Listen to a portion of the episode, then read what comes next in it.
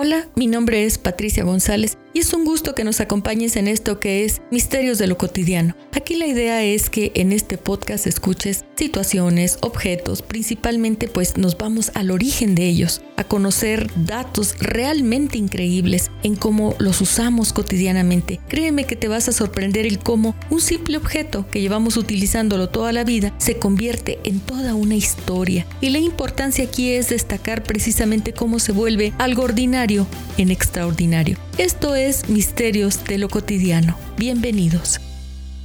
Bien, el día de hoy traigo un tema que pues a muchos les causa algo, ¿verdad? Y, y pues otros no les queda más remedio. Tiene mucho que ver con la medicina, porque ¿qué sería de la medicina sin ella? Sí me refiero pues a las agujas hipodérmicas. Desde que se inventaron hasta nuestro tiempo, pues las agujas hipodérmicas han causado mucho temor, son necesarias definitivamente para inyectar, para extraer líquidos. Y pues eh, al verlas así todas puntiagudas de metal, pues sí nos resulta, digamos, aterradoras para muchos.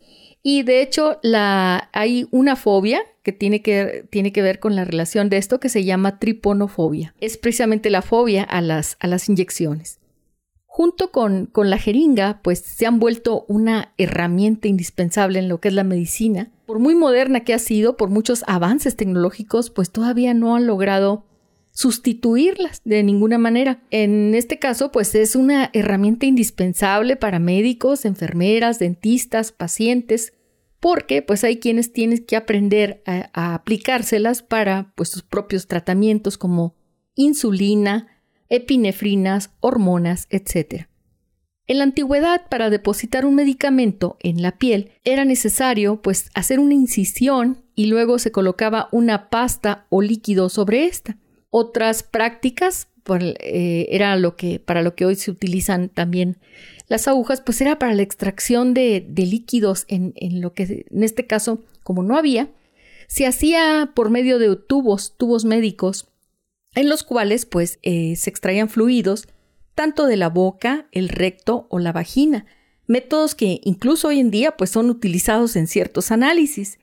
Esta referencia se encuentra documentada en el Wellcome Collection en el Museo y Biblioteca de Medicina y Salud de Londres, el Reino Unido.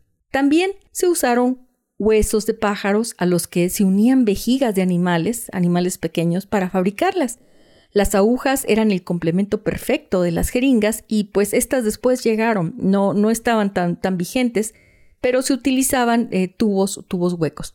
La palabra que denomina el nombre de jeringa viene pues de lo que es el griego ninfa siringa. Más que nada tiene que ver con la mitología griega, quien en este caso, pues Nina Siringa era una ninfa muy, muy recatada, a la cual la acosaba definitivamente el dios Pan. Ella, pues escondiéndosele, se convierte en un cañaveral y el dios Pan empieza a soplar en cada uno de, los tubitos, como estaban huecos, empieza a soplar para, para, encontrarla. Y es precisamente de ahí donde sacan la idea de que a pesar de, eh, digo, a partir de que sea un pequeño sonido a la hora de, de salir el, el aire por esos tubos huecos, pues también viene como la idea de, como concepto, eh, los tubos huecos unidos a algo para poder inocular o inyectar un, determinado medicamento. Por ejemplo, también el médico galeno, un cirujano griego muy famoso, precisamente él, él se basa en cómo las serpientes podían inyectar veneno con sus colmillos porque eran huecos. Y la idea de la aplicación simple de, de, de ungüentos y, noción, y unciones por medio de las jeringas de pistón, pues es, es lo que deja él descrito.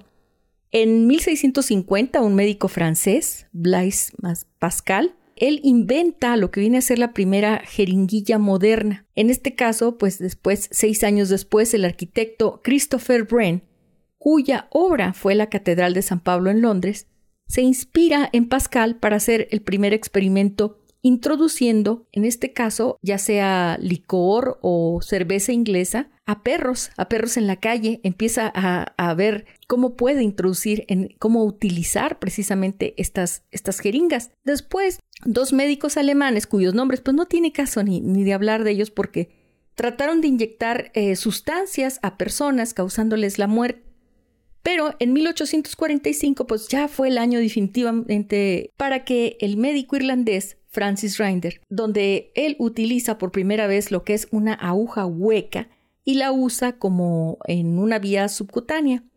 En 1853 el físico francés Charles Pravos usa el sistema aplicando un coagulante para frenar el sangrado de una oveja. Ahí vemos cómo se va utilizando por primera vez ya en animales lo que es la, jeringa y viendo cómo funciona. Dos años más tarde, el cirujano escocés Alexander Wood puso la jeringa, la aguja en la jeringa, para inyectar morfina a un ser humano. Las inyecciones intravenosas comenzaron a ser pues prácticamente una, una práctica habitual para administrar calmantes, insulina y para hacer transfusiones de sangre. Los avances tecnológicos pues hoy en día han logrado de alguna manera afinarlas tanto a llegar casi al grosor de un cabello humano. En 1943, la cristalería Chance Brothers Company en Birmingham, Reino Unido, pues es la que se lanza a producir en masa las primeras piezas intercambiables, lo que es una jeringa de vidrio con precisamente la aguja hipodérmica, que en este caso pues es, es una de acero. Créanme que esto fue un, un avance increíble porque antes era pues todo cuando pasaron por, por todos estos experimentos, pues eran, eran ya sea diseños en los cuales pues la aguja era todo, incluso también el, propio émbolo y el contenedor de, la sustancia. Pero se logra después afinar estas, estas agujas y hacerlas por separado, huecas, introducidas a otro tubo en el cual pues por medio de un émbolo es como precisamente se va presionando el líquido y va saliendo a través de la aguja. Y en este caso, pues estas digamos, esta evolución de las jeringas, venían también en una especie de empaque de acero inoxidable, lo cual permitía hervirlas, hervirlas sobre la estufa, sobre un fuego, para esterilizarlas. Pero aún así, pues empezó a haber algunos contagios, lo cual pues hizo necesario pensar en, en una especie de jeringas desechables, pues para precisamente ayudar a la medicina y evitar esto. Es cuando ya pues hay, ha, avanzado tanto eh, la tecnología, también la inyección de plástico y todo, y logran pues obtener lo que hoy vemos muy común, que son estas jeringas desechables plásticas. Definitivamente una solución inyectada será mucho más, más rápida que cualquier efecto de, de un medicamento tomado, por lo cual pues siguen siendo algo, algo muy cotidiano. Gracias.